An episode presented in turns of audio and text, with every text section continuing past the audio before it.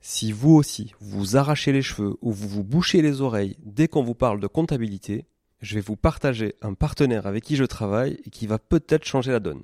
Ce partenaire, c'est Ça compte pour moi. Ça compte pour moi, c'est un cabinet d'expertise comptable digital, mais pas que. Pas full digital. C'est un cabinet sur lequel vous avez un accès à un conseiller dédié, un comptable, un expert comptable dédié qui va vraiment vous accompagner de A à Z dans toute la constitution de votre société, mais aussi toute sa gestion, bien évidemment, de la comptabilité, du juridique, du social, du fiscal. Le tout grâce à une plateforme en ligne hyper intuitive qui vous permettra d'avoir en temps réel et en un seul coup d'œil l'état de votre comptabilité. Ça compte pour moi, c'est une vraie équipe hyper réactive qui vous apporte du conseil au quotidien dès que vous en avez besoin. Ils font aussi partie d'un groupe beaucoup plus gros qui s'appelle Compagnie Fiduciaire et grâce auquel vous pourrez avoir accès à un cabinet d'avocats, un cabinet de gestion de patrimoine et plein d'autres services à 360 degrés. Je vous invite à aller visiter leur site sans tarder, ça-compte-pour-moi.fr tout attaché. Et surtout, si vous voulez contacter, partagez le code MONEYTREE au chargé d'affaires parce que j'ai négocié pour vous un mois de comptabilité offert. Leurs tarifs sont hyper abordables et hyper bien placés, c'est sans engagement et les trois premiers mois sont satisfaits ou remboursés. Bref, je ne peux que vous conseiller de tester et vous serez franchement pleinement convaincu. Bonjour tout le monde et bienvenue sur Money Tree, le podcast qui vous parle d'investissement et de finances personnelles au sens large et sans tabou. Je suis Julien Calamotte, investisseur passionné et auteur du livre à succès S'enrichir grâce à l'immobilier. J'avais envie de partager ma façon d'investir, forcément, mais également de découvrir avec vous de nouvelles façons de faire fructifier notre argent. C'est pourquoi j'ai créé ce podcast pour y recevoir des invités qui nous partagent leur savoir et leurs expériences en toute simplicité. J'espère sincèrement que les échanges que je vais avoir avec l'invité du jour vont permettre d'enrichir vos connaissances autant que les miennes. Je vous souhaite une excellente écoute. Bonjour à tous, bienvenue sur cet épisode, cet épisode du mercredi. Vous savez que chaque mercredi, je reçois un ou une invitée. J'essaie de recevoir des invités et ES, souvent aussi, du, mieux que je peux. Et euh, voilà, donc aujourd'hui, j'ai le plaisir de recevoir une invitée, effectivement, qui se prénomme Dorine. Ça, vous l'avez vu dans le titre de l'épisode, hein, c'est pas une surprise. Salut Dorine. Salut euh, Julien. T'as hésité là sur mon prénom. Ouais, je t'en je vais me concentrer. ok. Bon, écoute, Dorine, je suis très contente de te recevoir sur le podcast. Alors, euh, on a fait euh, une interview croisée puisque tu as également un podcast qui s'appelle Les investisseurs sereins que tu animes avec Cyril, ton conjoint. Exactement. Euh, D'ailleurs, c'est plutôt toi qui l'anime, hein, il me semble. Ouais, c'est plutôt moi, ouais. Ouais, ouais. 99%, euh, c'est moi. Ouais, ok, ok. Lui, il est sur la vignette, il a donné son image, mais c'est tout, quoi. Ouais, ouais, ouais. et puis il participe à plein de trucs, mais, euh, plus en backstage. Ok, ça marche. Bon, écoute, tu vas nous expliquer un petit peu tout ça, d'où d'où est venu le podcast, euh, ton histoire. Euh, il me semble qu'aujourd'hui aussi, vous, vous étiez salarié, puis vous avez arrêté euh, d'être salarié, et vous vivez aujourd'hui de l'immobilier, des investissements que vous avez su faire. Donc moi, je suis curieux de, savoir un petit peu où vous en êtes, tout ce que vous avez fait, quand ça a démarré, etc. Donc si tu veux bien, je veux bien que tu te présentes et que tu reviennes quand même euh, assez loin euh, sur, euh, sur ton passé à toi, ton histoire. Alors, donc en fait, moi je viens d'une famille normale. Cyril, lui, vient d'une famille plutôt carrément d'ouvriers. parce que lui, il est né en Franche-Comté, à Sochaux, et ses parents, ils travaillaient du coup à Peugeot, notamment en tant qu'ouvrier. Donc lui, dans sa famille, euh, l'investissement, c'était sa résidence principale, construite en général par, euh, enfin c'est carrément son père qui avait construit la résidence principale, et euh, sa culture, c'était tu as un CDI ou tu n'as rien. Tu vois, c'était juste ça, quoi. C'était en mode la réussite, c'est t'as le CDI, c'est bon, t'as réussi dans la vie. Ça, c'était le mindset, en tout cas, du côté de Cyril.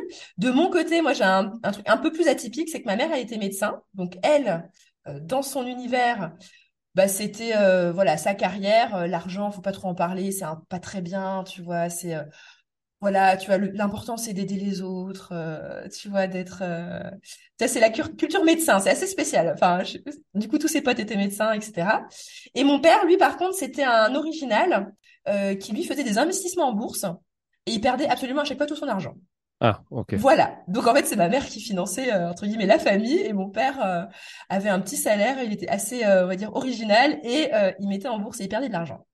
Ok. Quand tu dis original, c'est par rapport à l'argent ou c'est par rapport à d'autres sujets aussi?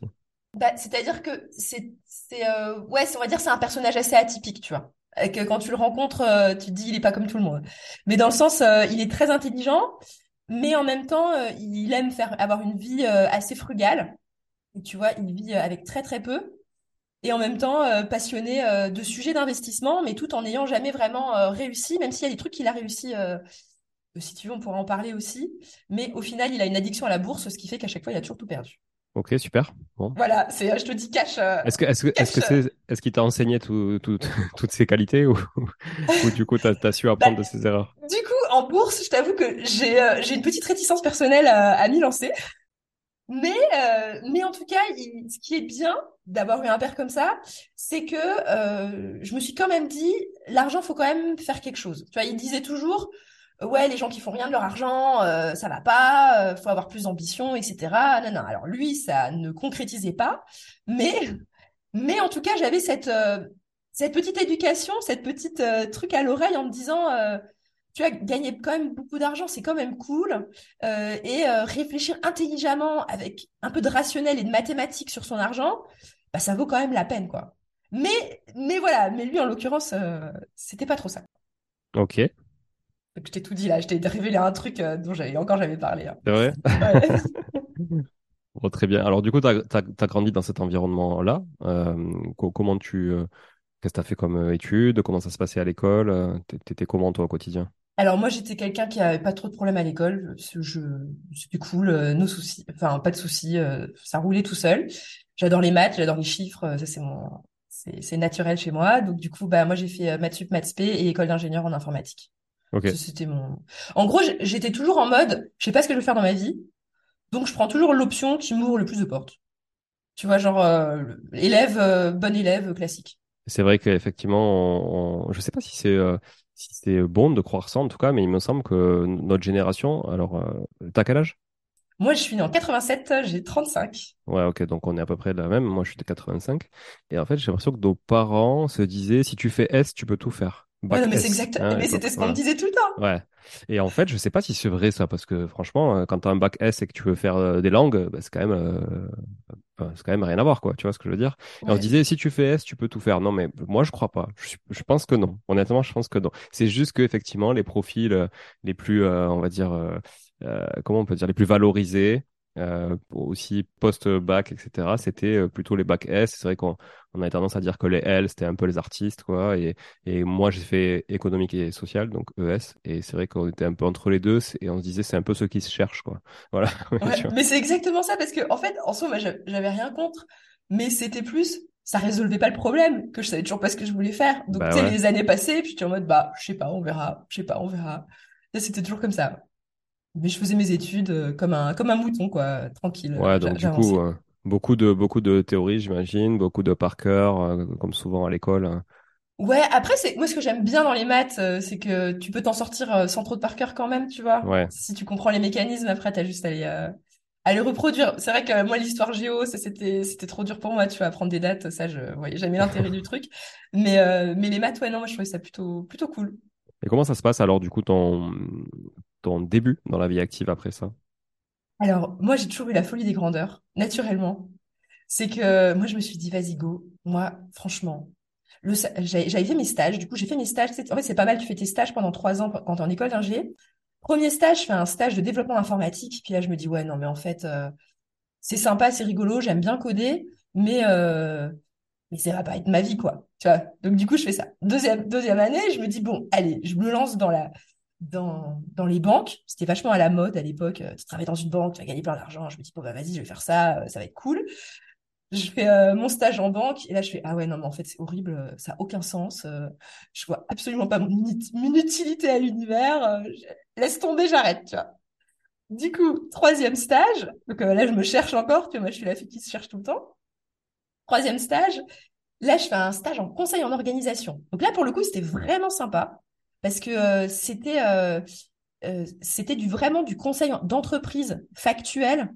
Je sais pas comment dire. On rentrait vraiment dans du concret et un peu dans l'entrepreneuriat, mais indirectement parce qu'on faisait du conseil à des entrepreneurs.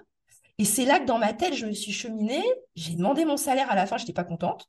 À la fin du stage, ils ont refusé ce que je voulais, tu vois. Je trouvais que bah voilà, moi je suis un peu en mode attends tu sais, tu veux pas faire un effort euh, pour m'avoir, bah écoute, euh, bah non, c'est bon quoi, tu vois. C'est, euh, je vais pas me brader alors que j'avais bossé six mois. Bref, je, suis un peu du genre quand même assez optimiste, on va dire. Et du coup, je me suis dit, bah écoute, je me lance et je lance ma boîte quoi, direct. c'est mort, euh, c'est bon, euh, je vais y arriver toute seule, machin. Et en fait, c'est là que j'ai commencé à me casser les dents dans la vie.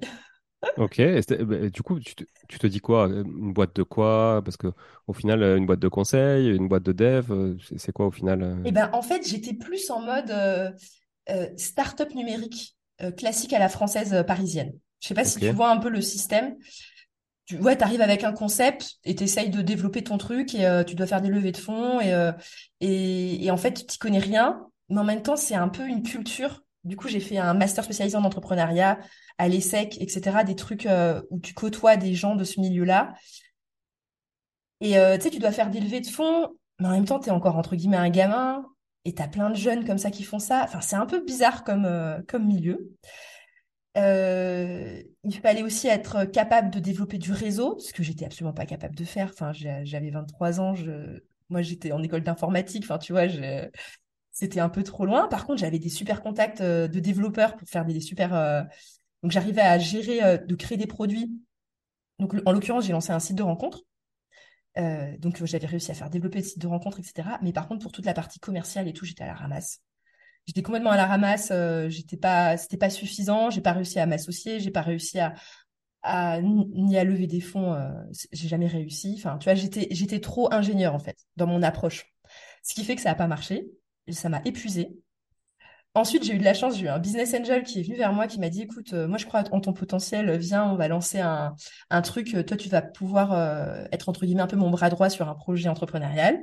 Ce que j'ai fait, ça n'a pas matché. Au bout de huit neuf mois, pareil, grosse déception, ça n'a pas matché. Et à côté de ça, en fait, avec Cyril, que j'avais rencontré en école d'ingénieur, bah, on commençait à avoir envie d'avoir des enfants, à se poser.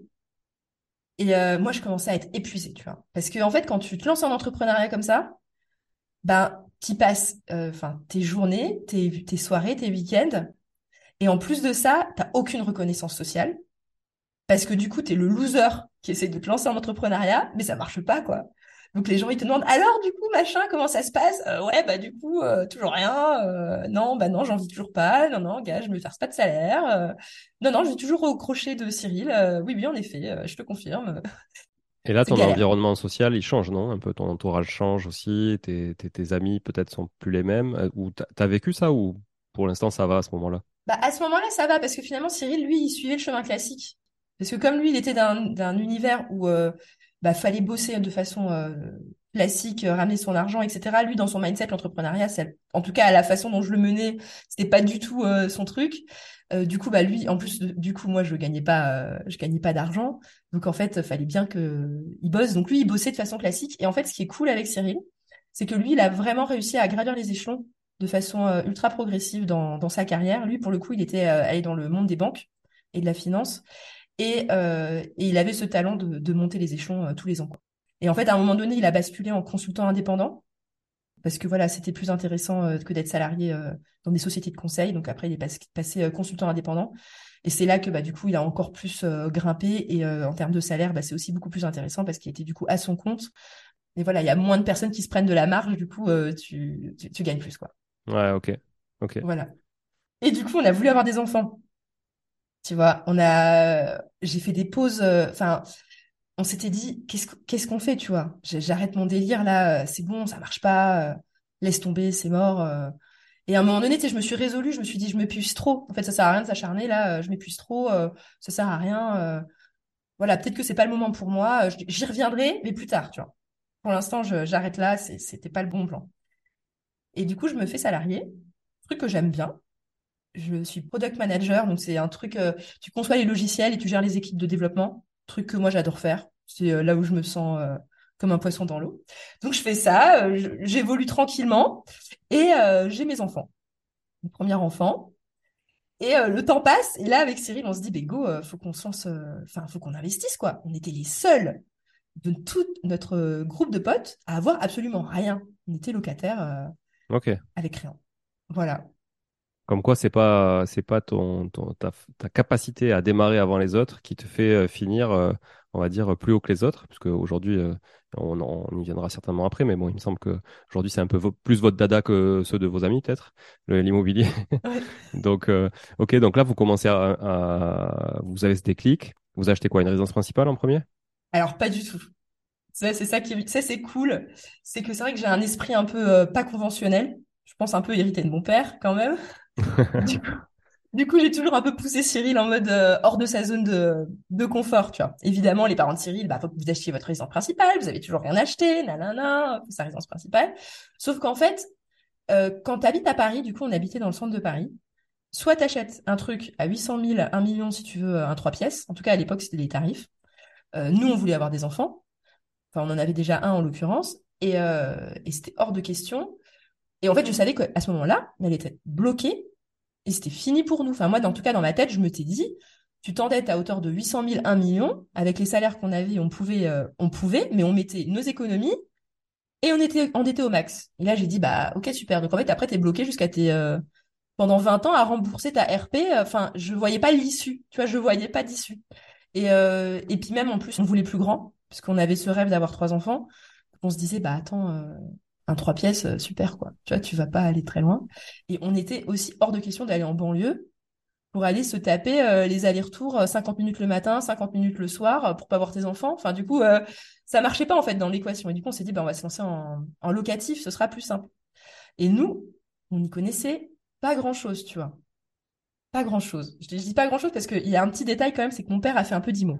Donc ça nous a quand même un petit peu, euh, ça nous a quand même un petit peu travaillé. Ça lui a plus réussi que la bourse ou? Ah bah beaucoup plus, Ouais. beaucoup plus. Malheureusement, il a absolument tout reperdu en bourse après quand il a revendu ses apparts. Ça c'est un, Ah, un détail, c'est vraiment quand con. Quand ça veut pas, ça veut pas. Mais en fait, mon père euh, avait euh, acheté des apparts aux enchères. Parce que en fait, pour info, ma mère est décédée quand euh, j'étais assez jeune. J'avais Ok. 15 ans. Du coup, lui a touché l'argent de, de l'héritage de ma mère, parce que ça avait été un peu prévu comme ça.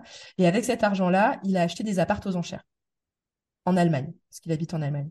Et du coup, il a réussi à se constituer un beau petit parc IMO euh, grâce au fait qu'il a acheté des apparts aux enchères.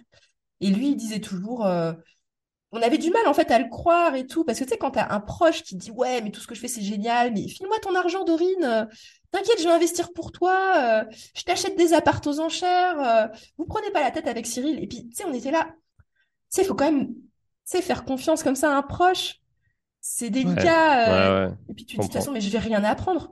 Tu sais, si je te donne mon argent, je vais rien apprendre. Et puis je vais être encore à la merci de tout ce que tu vas me dire, sachant qu'il avait un caractère assez autoritaire, assez je sais tout. Toi, tu, tu sais que tu t'embourques dans un truc euh, foireux, quoi. Donc du coup, évidemment, on l'a pas fait. Mais on s'est quand même dit, il y a moyen de faire quelque chose en IMO. Tu vois, de, de un peu mieux que ce que fait tout le monde. Donc on a cheminé. Évidemment, comme on était des cadres parisiens qui gagnaient bien leur vie, on se faisait euh, happer par euh, des vendeurs de Pinel, euh, les conseillers de patrimoine, blabla, et leurs beaux discours, etc. C'était voilà. Et puis en fait, de fil en aiguille, moi je disais toujours, mais écoute, ok, on a le Pinel, on a l'offre, là, on a juste à signer, mais juste pour voir, on visite un autre un studio à Paris et on compare les chiffres.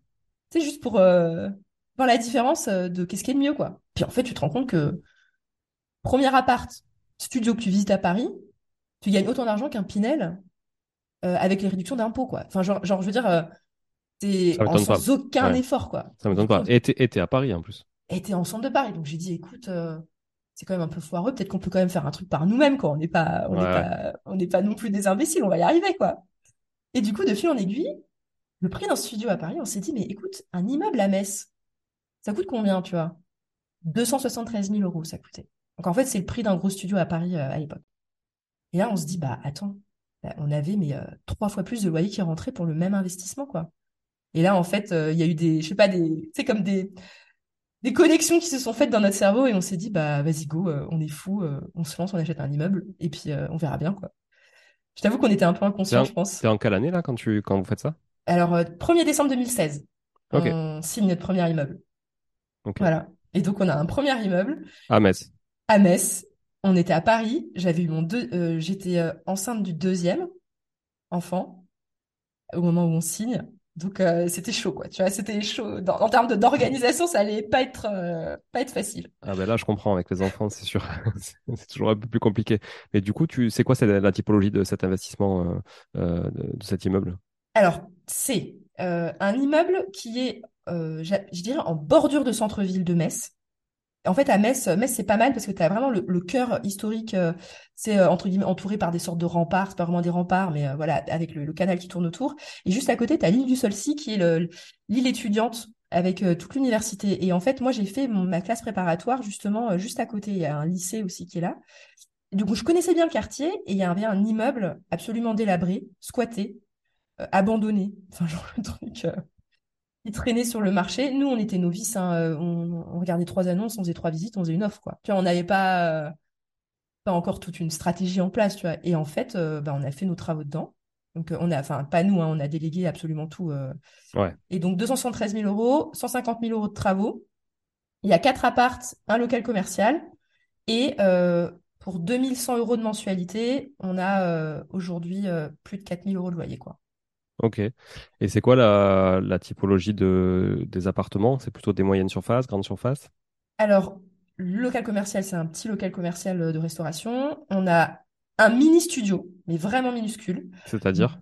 Euh, je pense que c'est genre euh, 13 mètres carrés, tu vois. Ok, Je ok. sais pas, mais vraiment un petit, tu vois. Ouais. Mais qui se loue super bien, ultra demandé. Ça se Parce loue qu'en combien fait, ça pour, euh, pour ma culture? 490 euros, charge Ah ouais. comprise. Ah ouais, 13 mètres carrés, c'est bien. Mm. Bah en fait, euh, c'est, c'est, c'est, euh, il est ultra rentable.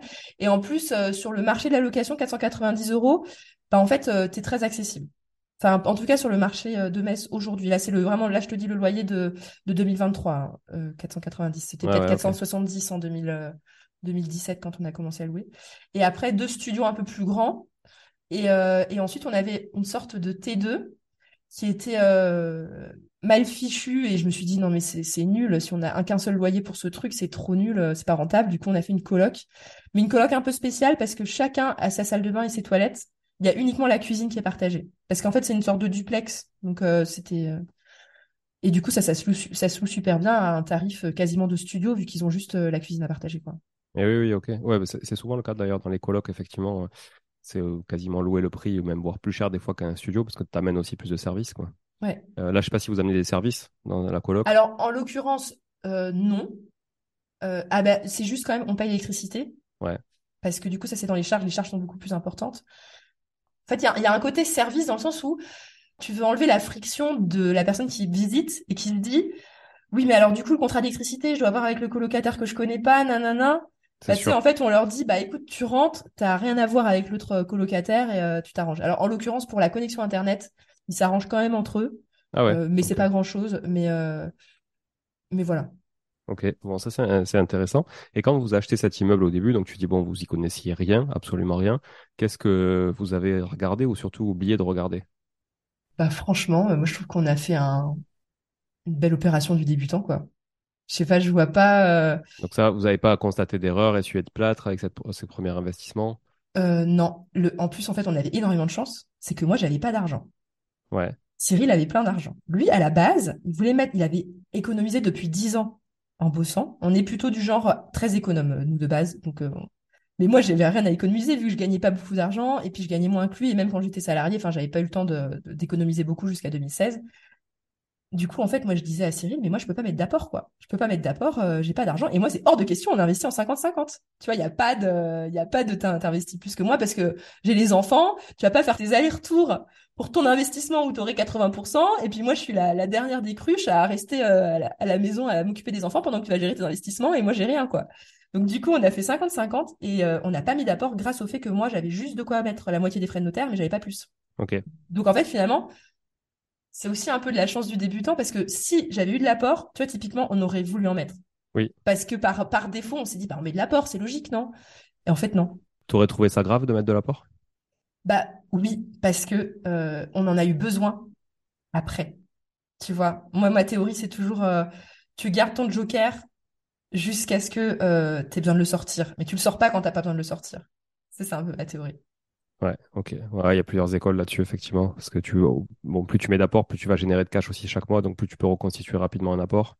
Mais enfin, il y a, il y a plein de, il y a- ça dépend si tu as une si t'as un besoin très court-termiste, effectivement, des fonds, ou si tu as un besoin plus long-termiste. Mais, euh, Ouais, là, c'était plus en mode, euh, c'était notre première invest et, euh, et, et on est bien content d'avoir gardé de l'argent pour, pour la suite des négos bancaires, en fait. C'était plus pour la suite, sachant que le cash flow était déjà positif euh, sans apport, enfin juste les frais de notaire. Bon, ok, c'est ta première opération, donc j'imagine que, enfin, je, je- j'essaie de deviner un peu, mais ça vous donne envie de réitérer? Bah là, en fait, tu sais, quand on a investi, on était en mode, mais euh, ça se trouve, euh, tout va brûler, euh, on va découvrir un truc. Tu sais, on avait vraiment les peurs, euh, sais, les peurs du débutant, de se dire, mais on n'arrivera pas à louer, ça se trouve, en fait, il y a un fantôme dans l'immeuble, c'est pour ça que personne voulait l'acheter. Enfin, tu sais, tu, tu psychotes, quoi.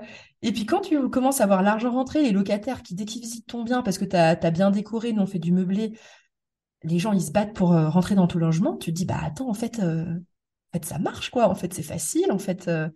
Euh, et on commence à avoir le cash qui rentre. Et, moi, ce qui se passe, c'est que là, en l'occurrence, j'avais accouché du deuxième enfant.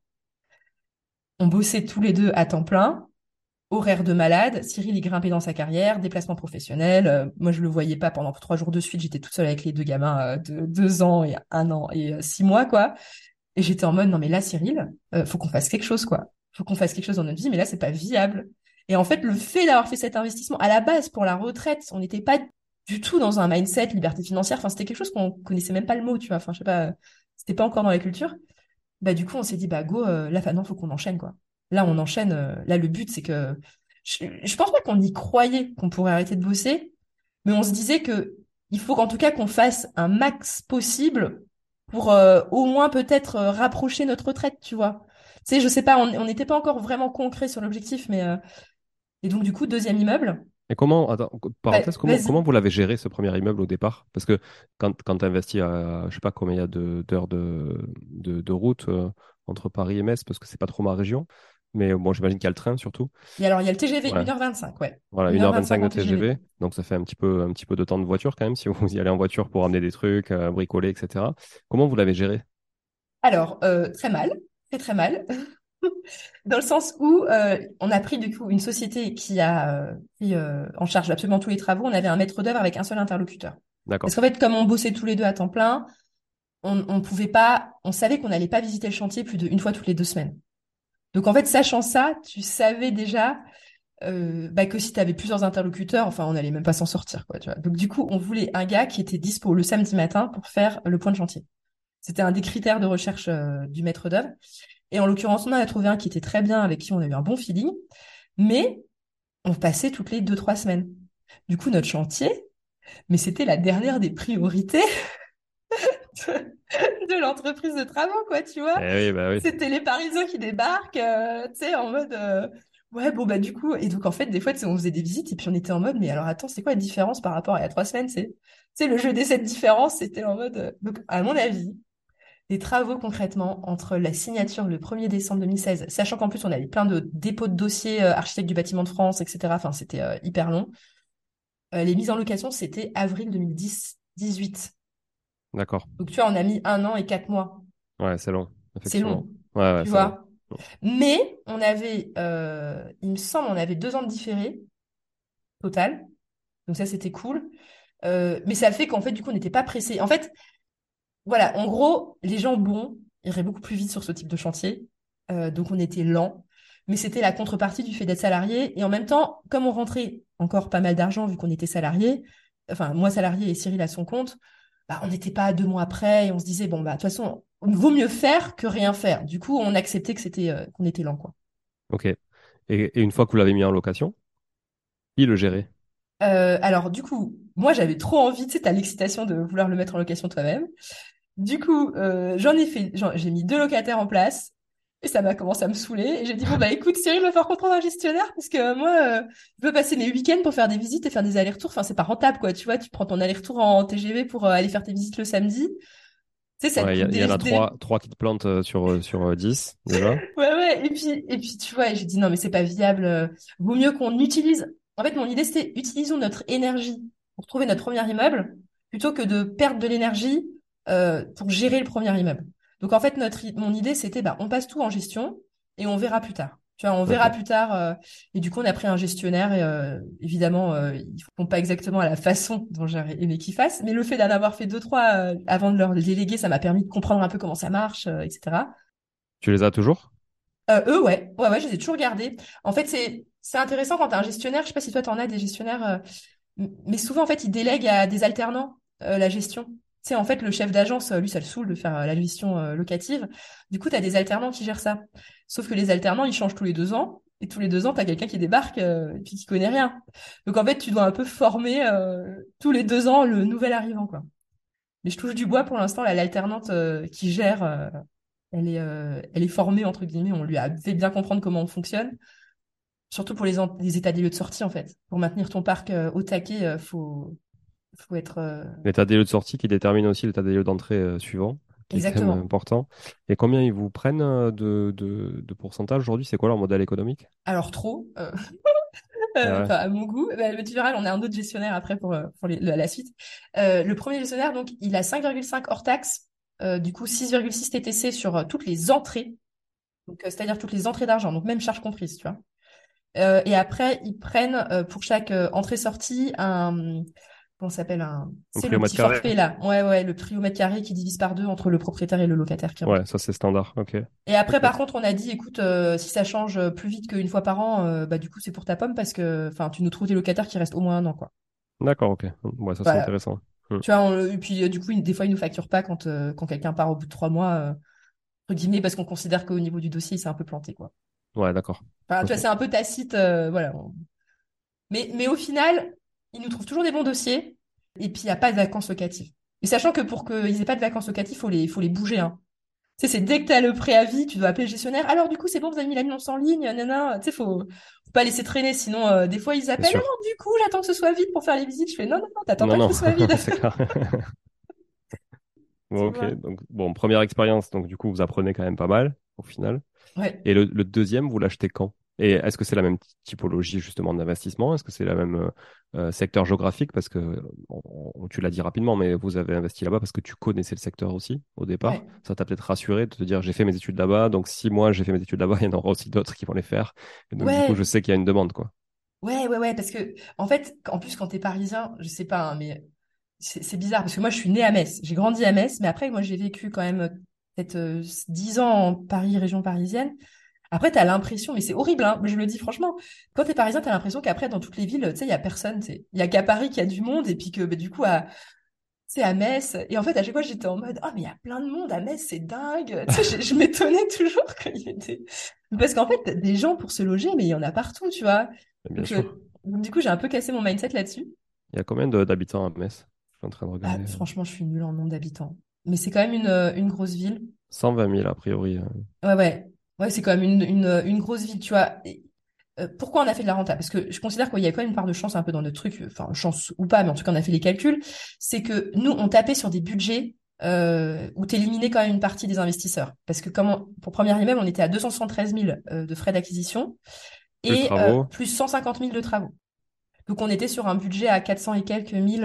Ouais, 450 avec les frais. Tu vois, du coup, tu vois, je considère que on est déjà sur un marché où tu as moins de concurrence donc moi, c'est comme ça que j'explique. Plus, on achetait quand même des taudis, à, taudis total à, à rénover. Donc en fait, sur ce créneau-là, finalement, je pense qu'on était pas mal pour trouver de la renta dans un, dans un centre-ville. Quoi. Il y a combien de surface au total sur cet appart euh, avec tous ces lots? Euh, Sur cet immeuble, le premier Cet immeuble, pardon, ouais. 150 euh, mètres carrés, du coup. 150, on a fait 150 000, euros du mètre. 1000 euros du mètre en travaux. Donc il y avait les menuiseries à changer et tout. ouais, ouais, ouais, les portes. Alors pas les fenêtres. Non, on n'a pas changé les fenêtres. On n'a pas changé les fenêtres. Euh, il y avait quand même un mur porteur à changer parce qu'il y avait un, enfin, des petits trucs quand même un peu techniques pour justement le fameux euh, appart euh, de 13 mètres carrés. Pour qu'il fasse 13 mètres carrés, on a dû reprendre un petit peu sur les communs et mettre deux, trois murs pour qu'on réussisse à en faire un appart. Ça valait la peine, quoi. Mais ouais, Et puis après, on a fait des, plutôt de la rénovation quand même quali, tu vois. On mettait du PVC bonne qualité au sol en mode pour que ça tienne dans le temps. Enfin, on, on faisait plutôt des travaux en mode le but, c'est quand même que pendant 20 ans, on soit tranquille, quoi. Ok.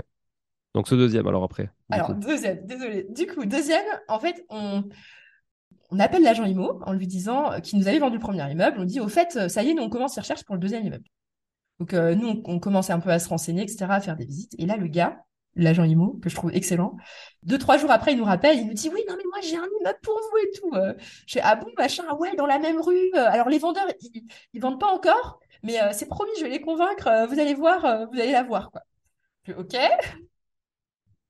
Du coup, le gars, il était au taquet. Et moi, j'adore les gens parce que tu vois que c'est quelqu'un qui avait la niaque. Tu sais, c'était vraiment le genre de, le genre de gars, tu vois, qui, qui, euh, enfin, je trouve que ça fait plaisir de, de voir des entrepreneurs comme ça qui, tu sais, qui se bougent, quoi. Enfin, oui, tu sais qu'il, tu sais qu'il va le faire en plus. Ouais.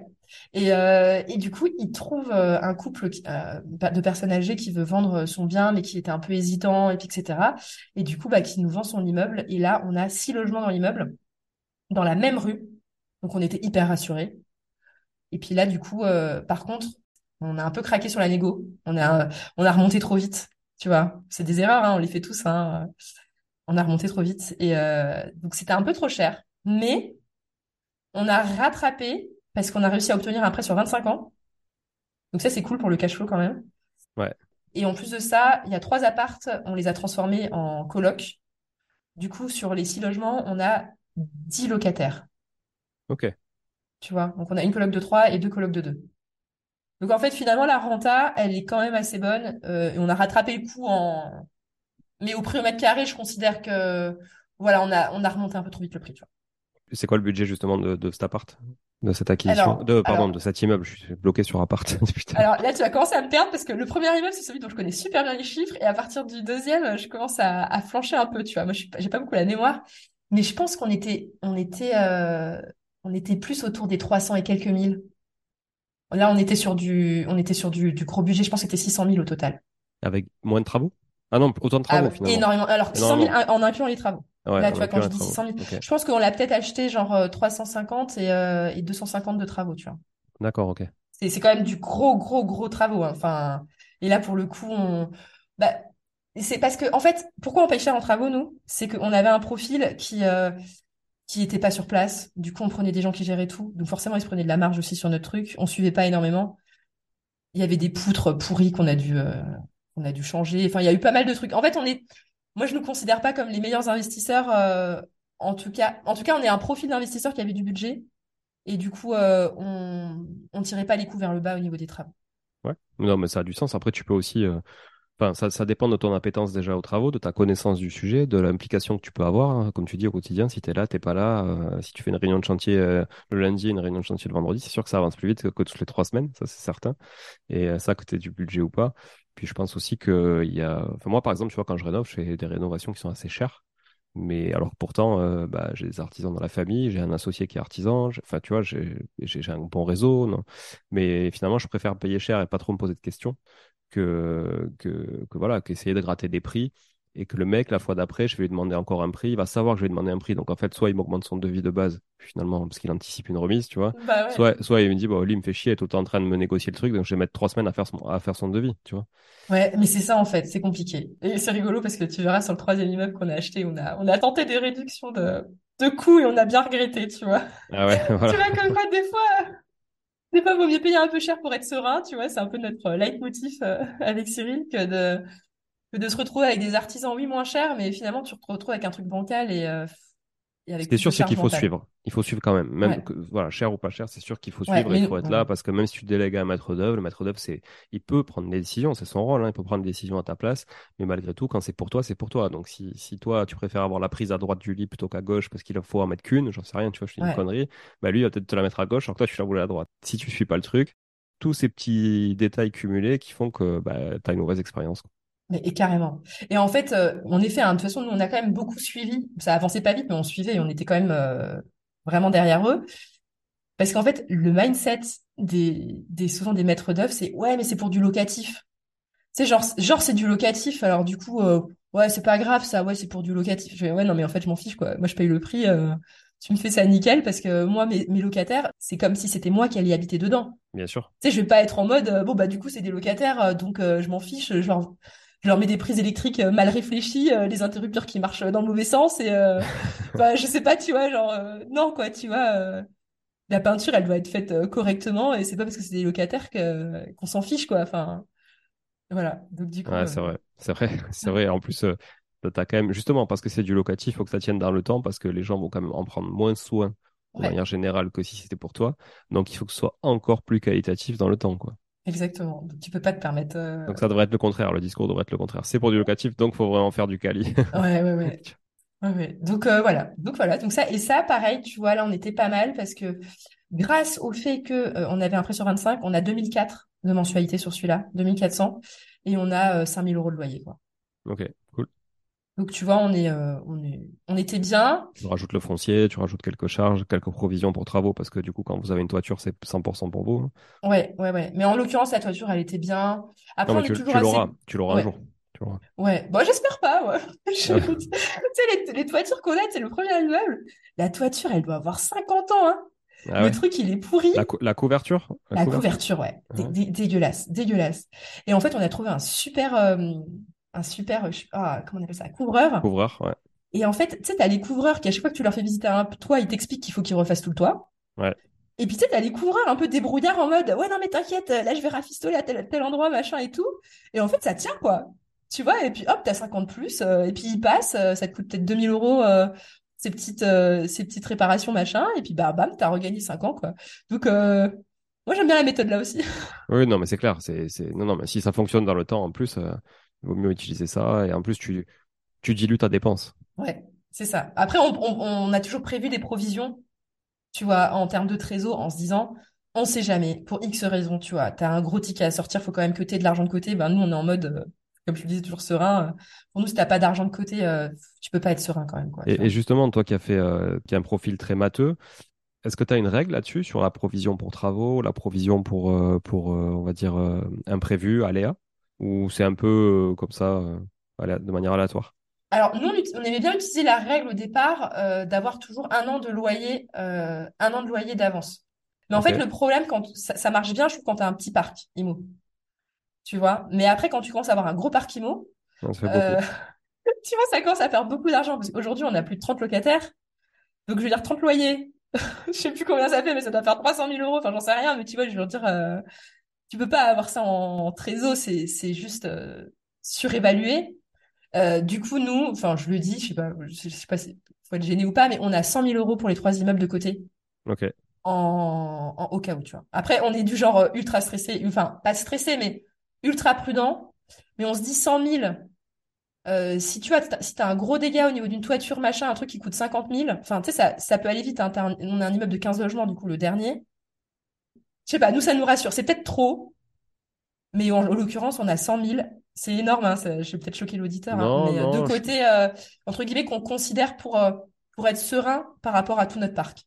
Je suis pas sûr parce que déjà, vous avez, euh, tu disais euh, 2000 de mémoire, mensualité sur le premier, Ouais, ça? 2004 sur le deuxième. 2004 sur le deuxième et le troisième, vous avez plus, s'il y a 15 Ouais, lots, j'imagine, c'est ouais, ouais, un projet plus gros.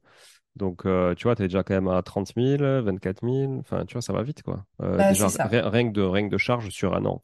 Donc, ouais, euh, et, et sans compter les, les aléas travaux qui peuvent arriver, effectivement. ouais, ouais. Donc, euh, non, ça me paraît pas déconnant. Et après, en plus, le petite astuce qu'on utilise en ce moment, d'ailleurs, enfin, si les auditeurs, ça les intéresse, mais c'est que, en fait, on a plein de crédits en cours. Et pour renflouer la trésor, on a activé toutes les clauses, de suspension de crédit pendant 12 mois pour, pour se refaire de la trésor. Ça, c'est vachement pratique quand tu as injecté, quand tu injecté, notamment dans le troisième immeuble, on a pas mal injecté, euh, comme euh, je, on va te raconter par la suite. Mais du coup, d'avoir un peu de trésor de, euh, voilà d'activer toutes ces clauses et puis après on active aussi les clauses de modularité pour rallonger les crédits pour rebaisser les mensualités pour augmenter encore notre trésor tu vois donc en fait en gros on utilise toutes les petites clauses et ça permet de en termes de trésor d'être bien Et ça, comment, comment c'est perçu par la banque? Parce que, tu vois, je me pose la question, moi, justement, parce que la banque, ce qui l'intéresse, c'est que tu rembourses quand même ton capital assez rapidement. Euh, alors, tu rembourses évidemment beaucoup d'intérêts au départ, mais la, marge hypothécaire, c'est vachement important. hein. Donc, l'argent que tu dois par rapport à la valeur de ton bien. Et on se dit, typiquement, quelqu'un qui est dans le besoin, ce qui n'est pas votre cas, quelqu'un qui est dans le besoin va avoir ce genre de biais. C'est-à-dire, je réduis parce que euh, il faut que je réduise mes charges, parce que mes revenus ne couvrent pas, etc. Donc, ça peut être perçu par la banque euh, de telle manière. Est-ce que vous, c'est le cas? Est-ce que vous êtes posé la question, justement, de savoir si ça pouvait pas vous desservir pour un futur projet, que la banque vous dise, bah, attendez, vous diminuez tout et vous me redemandez encore un crédit, alors qu'a priori, si vous diminuez, si vous diminuez, c'est que vous avez besoin de cet argent et de ce, cet excédent, quoi. bah alors moi je suis d'accord avec toi en fait on a commencé à activer les clauses quand on a obtenu le prêt du troisième immeuble c'est-à-dire qu'en fait on s'était dit euh, il faut euh, il faut pas qu'on crame notre dossier parce que enfin de montrer ça je trouvais que ça faisait pas euh, pas sérieux ça faisait pas euh, parce qu'ils le voient hein, dans le tableau d'amortissement dans les dans les dans- quand tu demandes un prêt bancaire tu dis ah mais du coup vous avez suspendu ce prêt mais pourquoi Eh oui. tu vois ça ça faisait tâche donc en fait on a commencé à activer ça une fois qu'on savait qu'en termes de capacité d'endettement on était bien on était content de nos invests et que on n'avait pas le projet de refaire des euh, des invests en tout cas pendant l'année euh, même des- un an et demi euh, qui suivait euh, les activations de ces clauses quoi. Ouais, donc voilà. donc là, vous êtes en mode un peu consolidation, vous temporisez, exactement. Là on n'est pas dans une phase d'invest là on est dans une phase de consolidation. Exactement. Et, et c'est la même banque qui vous a financé le deuxième? alors le deuxième ouais ça a commencé à tiquer. Ça a commencé à tiquer. Oui, mais parce qu'alors, oui, pour faut savoir un truc, c'est que ouais, on l'a acheté en été 2018, le deuxième immeuble. Ok, donc deux ans après le, quasiment deux ans Ouais, après le premier. ouais, un an et demi parce que c'était décembre 2016 le premier Ouais, et euh, ouais. été Ok. 2018 on achète le deuxième, sachant que euh, bah du coup on a commencé à mettre en location en avril 2018. Donc tu vois, t'avais trois quatre mois d'historique euh, de, de, lo- de location quand tu débarques. Ouais, c'est bon, notre premier immeuble est loué. du coup, c'est bon, on a trouvé un deuxième immeuble. Ça faisait trois mois, tu vois. Mais c'est passé. C'est passé sur 25 ans. Et en plus de ça, génial. Moi, j'avais toujours pas d'apport. Je disais à Cyril, je veux être en 50-50. Du coup, euh, bah, on n'a pas mis d'apport. euh, quasiment, on a mis, euh, on a mis quand même les meubles. Ce qui est quand même pas rien. hein. Quand t'as, t'as 10 locataires, c'est, quand même un, un beau ticket, les meubles. Et, et les frais de notaire. Mais, mais du coup, moi, j'avais pas plus. Et là, à, ce ce moment-là, parce que du coup, après, on va parler du troisième. hein. Ok, ok, ok. Je sais que tu veux me parler du troisième. Sur, sur le premier, rappelle-moi, vous aviez combien de loyer par mois? Euh, on avait 4000. 4000 et, et sur le deuxième, On a 5000, c'est ça? 5000. Ouais. Ouais, 5000, ok. 2100 de mensualité pour le premier et 2004 pour le deuxième Ouais, c'est ça. Et donc là, là, vous êtes à 9000, euh, 9000 par mois. de Donc, loyer, euh, ouais. ouais, de loyer. Donc ça fait quoi? Ça fait 106 000, ça, à l'année?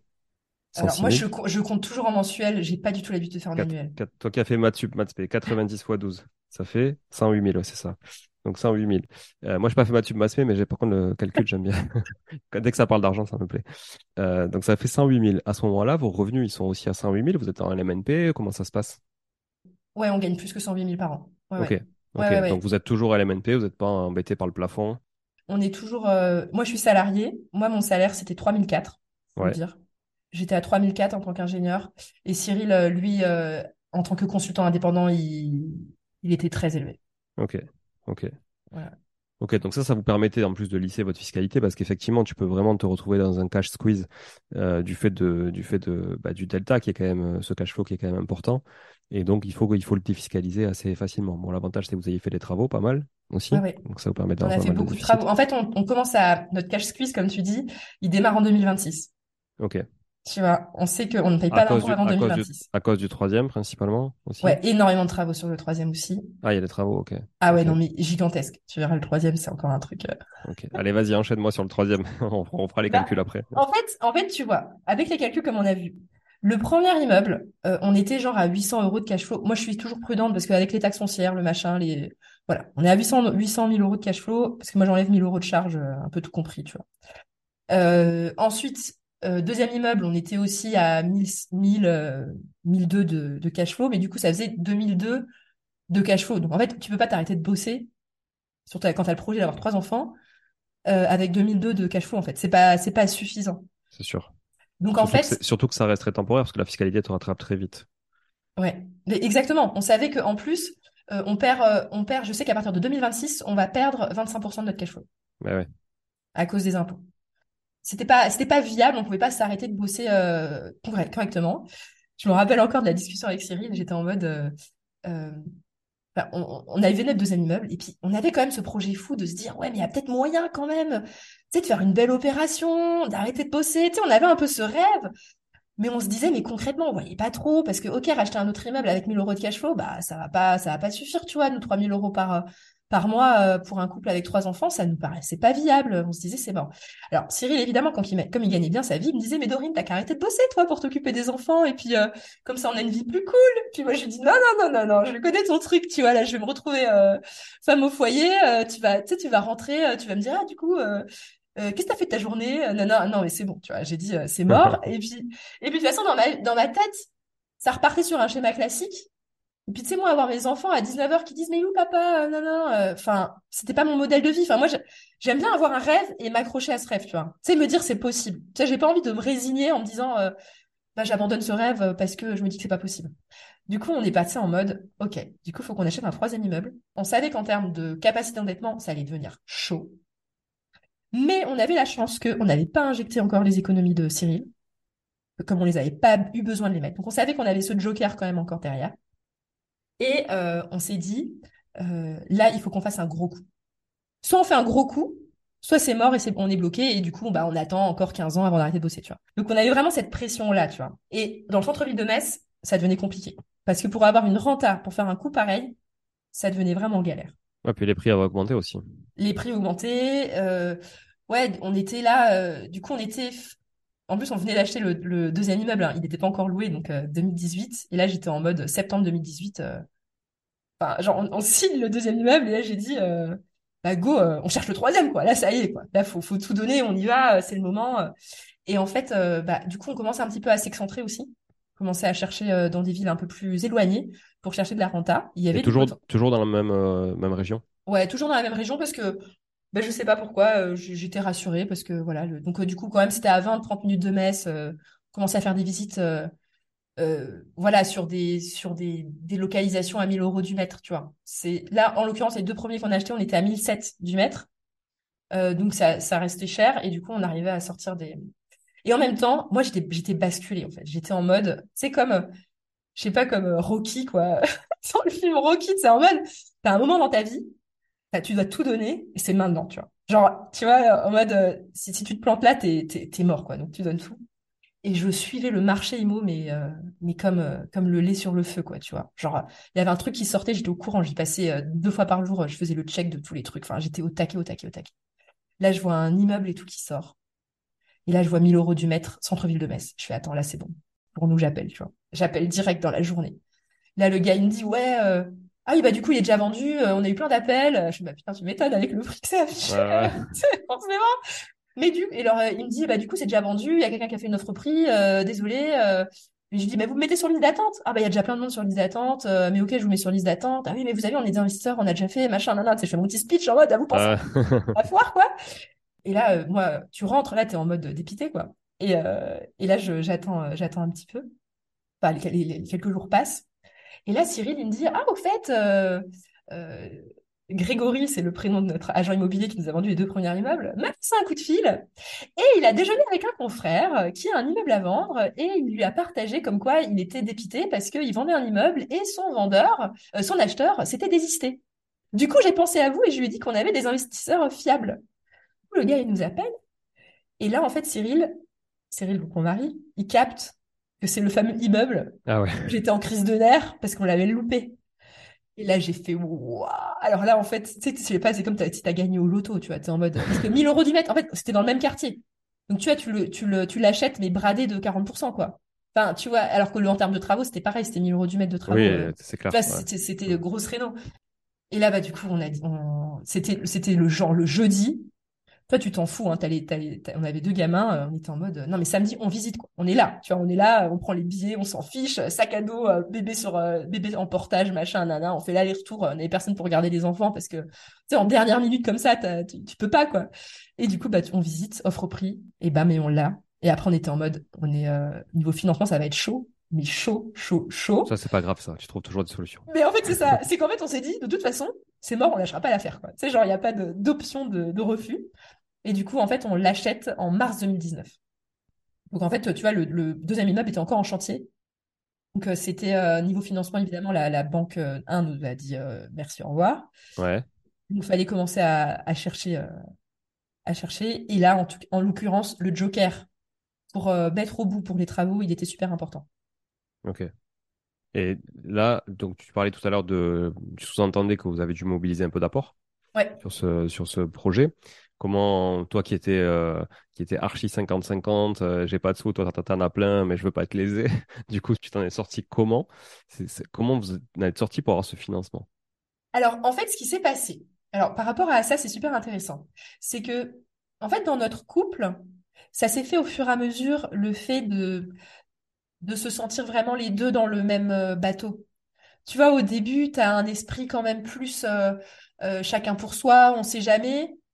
Et puis quand tu vois que ton couple se passe bien, que tu as deux enfants, que tu kiffes ta vie, qu'on a un vrai projet derrière, on- entre guillemets, on, on commençait à se détendre et en l'occurrence, on s'est mariés en mars 2019. Donc, tu vois, le mindset avait évolué par rapport déjà au, au... parce qu'avant, on était paxés, donc euh, c'était pas, c'était, c'était pas pareil. Puis on n'avait pas le même euh, rapport euh, financier. Et 2019, en l'occurrence, on s'est mariés, on s'était dit, euh, maintenant, c'est bon, on, on fait de la, on fait partie d'une team. Et du coup, euh, Cyril a mis de l'apport, mais on est quand même en 50-50. Mais vous êtes, vous êtes en séparation de biens? Euh, non, on est en normal. Communauté? Ouais, en Ah communauté oui. normale. En fait, on a, on a vraiment, Donc c'était par défaut, réflexion. donc par Ouais, défaut, c'est du 50-50. voilà. Mais en l'occurrence, on a signé l'immeuble euh, deux jours avant le mariage. Ah ouais. Ouais. Donc en fait, on l'a acheté en 50-50. Ok. Il a mis de l'apport. Alors en l'occurrence, quand, quand c'est comme ça, enfin, je, je- j'explique aux gens, c'est que si tu es en couple mais que t'es pas marié et que, tu veux acheter en 50-50, tu peux noter euh, sur euh, les frais d'acte et le notaire le met que un tel a mis tant d'apport euh, sur le bien.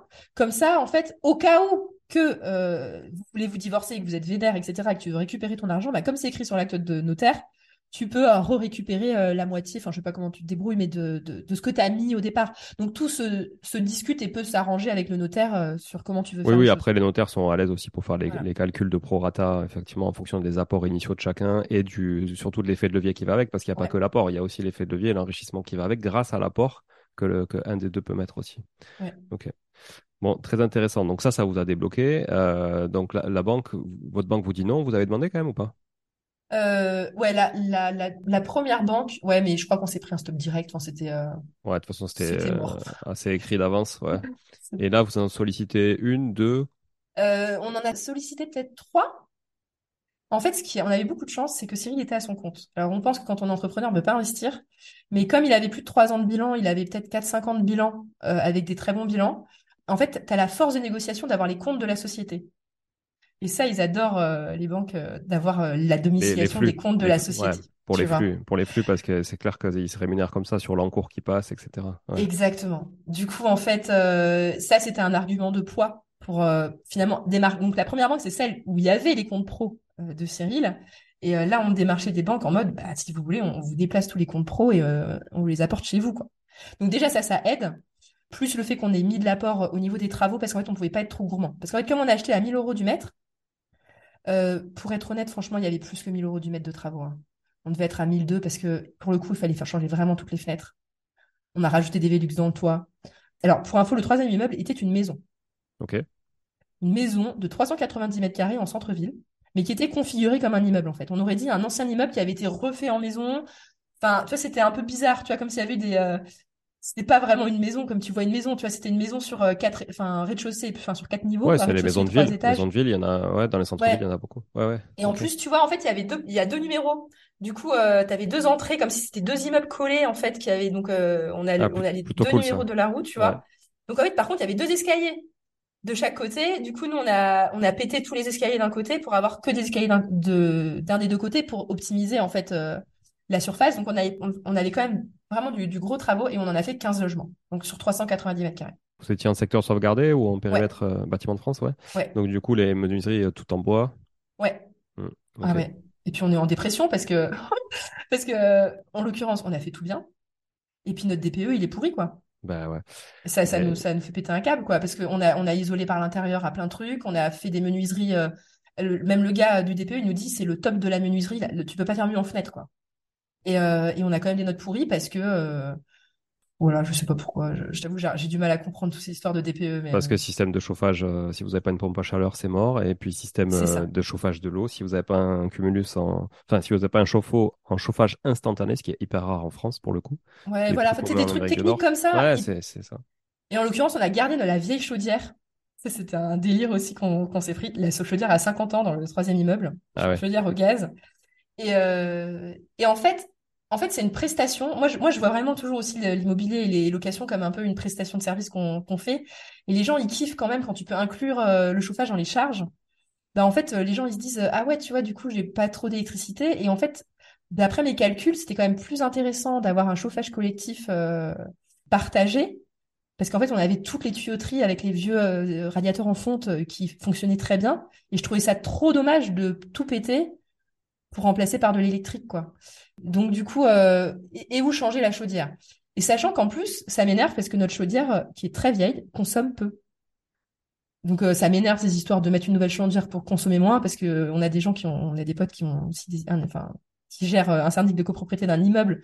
Ils ont mis une nouvelle chaudière, consomment autant pour quatre gros appartes que nous 15 appartes. Donc, tu te dis, c'est mal fichu la loi quand même parce Ouais, que ouais, je suis d'accord. ah, Mm. c'est bizarre, tu vois. Enfin, je sais pas, je suis un peu perplexe. Je, je mets des, on va dire, voilà. Je Bon, des- ça, ça devrait évoluer, hein, pour avoir échangé avec pas mal de diagnostiqueurs, ça devrait évoluer quand même euh, dans les années qui viennent, parce qu'effectivement, il devrait y avoir beaucoup d'exemptions, notamment pour les, pour les ben, secteurs sauvegardés, les choses où on peut pas tout faire. hein. Bah oui. Euh, il y a, il y a plein de choses qu'on peut pas faire. Donc, je pense que ça devrait évoluer, en tout cas, j'espère, euh, mais euh, je vois pas comment on peut faire autrement. C'est pas possible. Tu peux pas Et puis, et puis interdire. de regarder euh, la consommation de gaz effectif, au lieu de regarder le numéro de la chaudière, ouais, combien est-ce qu'elle consomme effectivement pour combien de mètres carrés? Enfin, c'est intéressant quand même. euh. Enfin, je trouve que c'est plus, plus factuel et plus objectif, quoi. C'est vrai. Bref. Voilà, Alors, c'est quoi, c'est- alors, c'est quoi tes chiffres à la sortie sur, euh, sur ce troisième immeuble? Alors là, on est gros. hein. Là, on rentre, euh, on rentre dans des, dans des gros chiffres. Euh, du coup, c'est 1000 euros du mètre. On l'a acheté 400 000, euh, 390 mètres carrés. Ah, je dévoile tout, là. Je sais pas si je bah le oui. dis sur tous les épisodes. Et en, en travaux, on était à, à plus de 400 000. Ok. On était à plus de 400 000. Sachant que euh, on a emprunté 250 000 pour les travaux. Ouais. Euh, du coup, tout ce qui dépasse, on a dû le mettre. Ok. Mais par contre, on a eu trop de la chance. Euh, c'était exactement comme au Monopoly, erreur de la banque en votre faveur. Quand on était chez le notaire, ils ont payé les frais de notaire et tout. on n'a pas dépensé un seul centime à la signature. Ah ouais? Ouais. Mais en fait, je sais pas, on se demande, mais ils sont plantés de montant et tout, ils ont mal lu le compromis, tu sais. Enfin, tu sais, quand le notaire nous a annoncé, au moment, tu sais, le moment de l'acte de la signature, tu euh, Cyril, Cyril et moi, on avait commencé à faire les on avait déjà fait les virements au notaire pour les frais de notaire, etc., tu vois. On on avait mis en place le, truc et, euh, et puis la notaire, elle nous annonce, euh, bah, le, le virement est fait par la banque. Bah, attends, il y a tout dedans, là. Bon, bah, écoute, euh, on va pas râler, quoi. Ouais, c'est clair. Ok. On va, on va pas s'en plaindre. Ouais, donc finalement, votre rapport, il s'est limité à, Ouais, bah du coup, c'était en gros ce qu'ils ont travaux. financé là, c'est ce qu'ils ont pas financé au bout. Enfin, tu vois, Ouais. on n'a Oui, pas gagné de l'argent en, Oui, en parce qu'ils emprunt. sont, ils sont, ils sont gourés. Normalement, ils vous, ils, vous donnent, ils vous demandent l'apport à l'acquisition, ils vous financent les travaux, et là, finalement, c'est le contraire qu'ils ont fait, quoi. Bah non, en fait, là, je parlais juste des frais de notaire. Les travaux, on n'a même pas osé demander des devis Ah, en d'accord. fait, au-dessus euh, de- d'un certain Ok, chiffre pour que ça passe. Donc, non, ça, on savait que ça, ça passerait pas. tu vois. D'accord, je comprends. Ok. Et euh, alors, ça, ça donne quoi de manière euh, mensuelle? Alors, 15 apparts. Alors, je vais vra- vraiment, je vais faire les chiffres grossiers. Euh, on a 10 000 euros de loyer. Ouais. Alors, comme on a fait de l'apport, on est aux alentours de 3005, je crois, de mensualité. Bon, Cyril, il va écouter l'épisode, il va m'engueuler, il va me dire oui, mais c'était 3008. euh. Je sais plus. Bon, à peu près, ça change pas grand-chose là pour Mais le en coup. gros, tu vois, en l'occurrence, là, c'est vraiment gros cash flow. C'est fou, hein, bravo. Franchement, c'est, c'est, c'est, c'est assez conséquent. C'est assez conséquent. Mais tu vois, nous, on a un profil spécial. Tu vois, on, on avait les moyens de, de lever beaucoup d'argent. En même temps, on a quand même fait des grosses levées de fonds et qui étaient chaudes, euh, même par rapport à nos revenus, parce que on a. Mais Cyril est super fort en négociation bancaire, etc. Donc, euh, on présentait bien, tu vois, c'est c'est Ouais. c'est passé quoi. Et donc là, ça vous fait quand même euh, bah, entre quoi, 228 000 euh, euros de loyer par an. Ouais. Euh, On est en LMP maintenant. hein. Là, vous êtes passé. LMP. Ouais, Ouais. c'est ça. Vous êtes passé LMP par, par défaut, hein, obligatoirement. Bah forcément, comme on s'est arrêté de Voilà. bosser en plus. Et oui. Et du coup, vous avez arrêté de bosser quand? À partir de quel moment?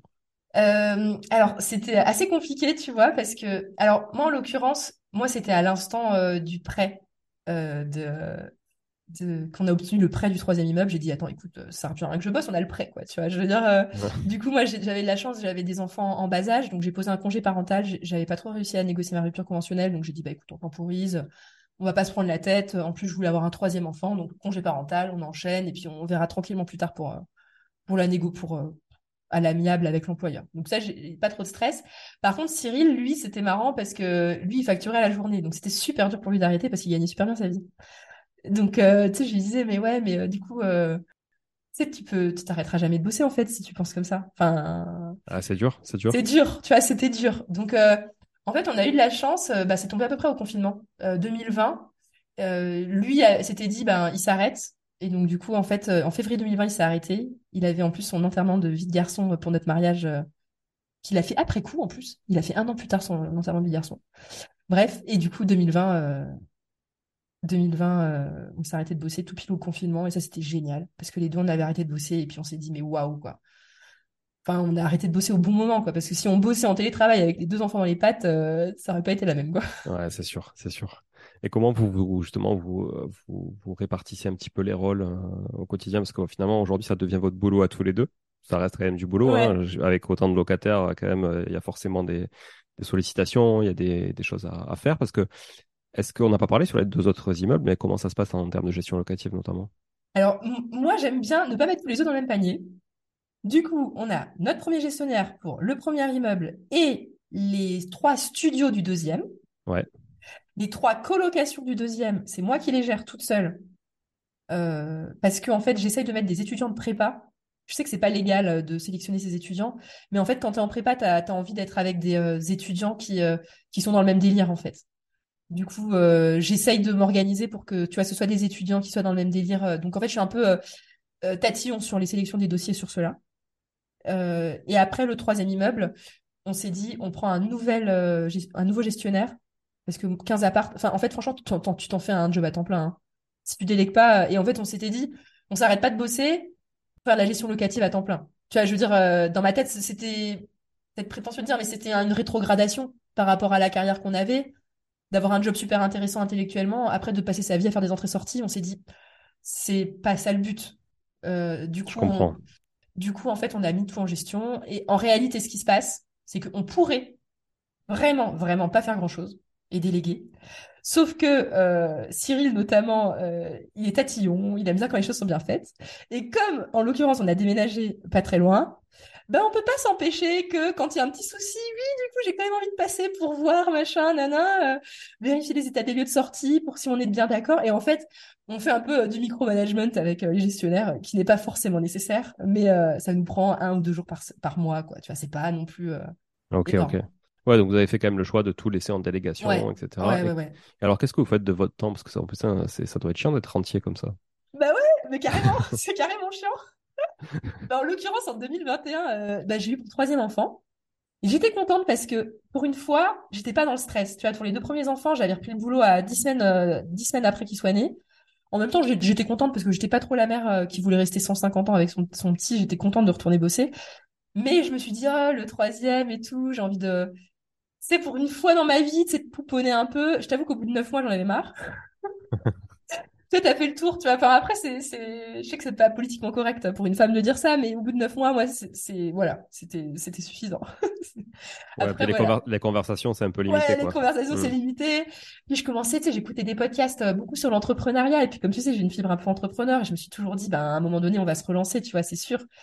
Donc, euh, tu sais, j'avais ça au coin de ma tête. Mais en même temps, je savais que se lancer en entrepreneuriat, c'était pas anodin, grâce à mes expériences précédentes. Et je savais que si on se lance, premièrement, on lâcherait pas l'affaire. Tu vois, il y aura pas de j'abandonne parce que ça marche pas au bout d'un an.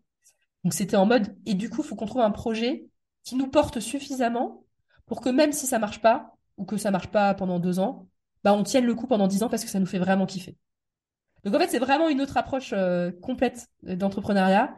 Et euh, moi, le podcast, en l'occurrence, euh, ça me fait surkiffer. C'est ce que je dis à Cyril, même si j'étais milliardaire, j'aurais mon podcast.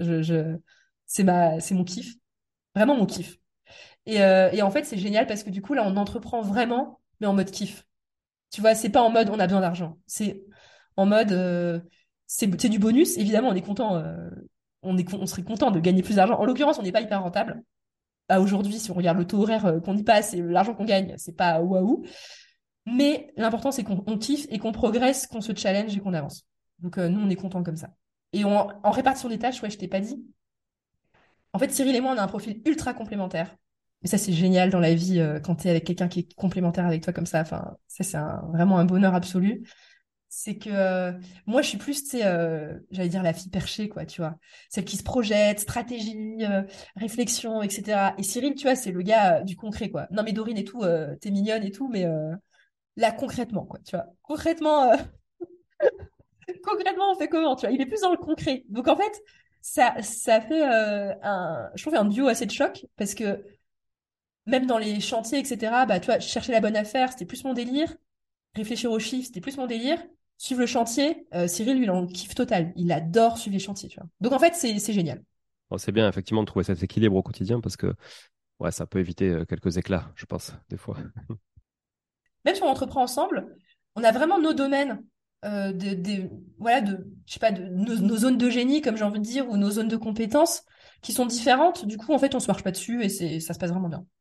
Donc aujourd'hui, si je résume, bon, vous avez effectivement euh, plus enfin, vous vous posez pas la question de la rémunération. Donc, vous avez arrêté de bosser, mais vous ne posez pas la question de votre rémunération, puisque vous vous rémunérez grâce aux, excédents de, loyer. Voilà. Euh, une fois que vous avez déduit toutes les charges, etc. Alors oui, je précise quand même, hein, pour, les, pour les rêveurs euh, adeptes des formations YouTube, évidemment, il suffit pas de faire juste la différence entre les, chiffres que nous a donné Dorine, c'est-à-dire les mensualités et, Et les loyers, il y a plein d'autres choses à payer. Hein. Il y a du foncier, il y a de la gestion locative, on l'a dit.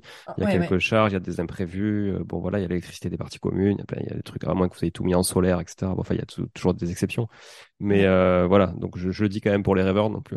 J'aime Oui, bien, oui, tu oui. vois, Ben, le on- côté un peu comme Cyril, tu vois, remettre un peu euh, terre à terre. Exactement. Mais en l'occurrence, on n'avait pas un dossier de, de monsieur et madame tout le monde, dans le sens où, tu vois, on, a, on avait de, de l'argent de côté. Euh, Enfin, Cyril avait de l'argent de côté, en l'occurrence, avez compris. Et, euh, et euh, on avait des, des bons revenus, tu vois. Ouais, ouais. De Bon, très après, moi, j'ai, pas trop, euh, je, je les salue tous mes auditeurs, j'ai pas trop de rêveurs, parce que c'est pas du Ok, tout bon, mon bah, discours à la base. Donc, Mais normalement, les gens qui écoutent ce podcast sont plutôt, euh, sont plutôt des gens qui ne rêvent ça. pas trop, mais qui sont plutôt dans Et, et en l'occurrence, tu vois, ça nous a pris quand même du temps parce que notre première invest, on l'a fait en 2016 et on a arrêté de bosser en 2020. Mais les travaux de, du troisième immeuble, en l'occurrence, ont terminé euh, début 2022, tout début 2022. C'était un, un chantier euh, ouais, sur, euh, sur deux ans. Non, mais c'est long, ça demande du boulot, etc. ça. Et effectivement, quand tu ramènes au taux horaire après de toutes ces heures passées qui t'ont Ben rapporté oui, absolument rien pendant tout le projet, euh, voilà, il faut, faut- voilà, il y, a il y a plein de choses. Il faut pas juste se contenter c'est pas facile, ouais. C'est clair, c'est clair. Et, et alors, le- votre podcast, tu disais que ça te faisait kiffer, donc on va le citer quand même, ça s'appelle Les investisseurs sereins. Ouais, Euh, et tu l'as dit tout à l'heure, euh, désolé pour mon accent toulousain, tu l'as dit, tu l'as dit tout à l'heure, euh, c'est, vachement important pour vous de, cette sérénité justement dans tout ce que vous faites, euh, en mettant de l'argent de côté, en ayant justement cette poire pour la soif, ça vous rassure, ça vous aide à mieux dormir. En tout cas, peut-être plus toi que lui, je sais pas. Bah non, en l'occurrence, c'est Cyril le, le, c'est Cyril, ouais, le plus flippé. ouais, c'est le ok, flippé des deux. Donc, heureusement qu'il est là parce que moi, tu sais, j'ai moins peur. Investisseur serein, tu peux nous dire euh, en, en quelques mots du coup en quoi consiste le podcast et qu'est-ce qui te fait kiffer euh, en faisant, en faisant tout ça? Bah, en fait, moi, je me rends compte que j'ai quand même une passion pour, euh, bah, pour tout ce qui est stratégie, chiffres, comprendre, tu sais, la partie un peu abstraite et intellectuelle de l'investissement. Ouais, Donc, euh, rien que rencontrer des investisseurs, mais c'est génial. En fait, quand tu as un podcast, c'est le prétexte, rencontrer plein de gens, quoi, avec qui, à qui tu même pas accès en temps normal. Donc, ça, déjà, j'adore. J'aime bien, moi je fais beaucoup de vidéos, de petites, euh, de petits épisodes super courts aussi de 10, euh, de 10-15 minutes.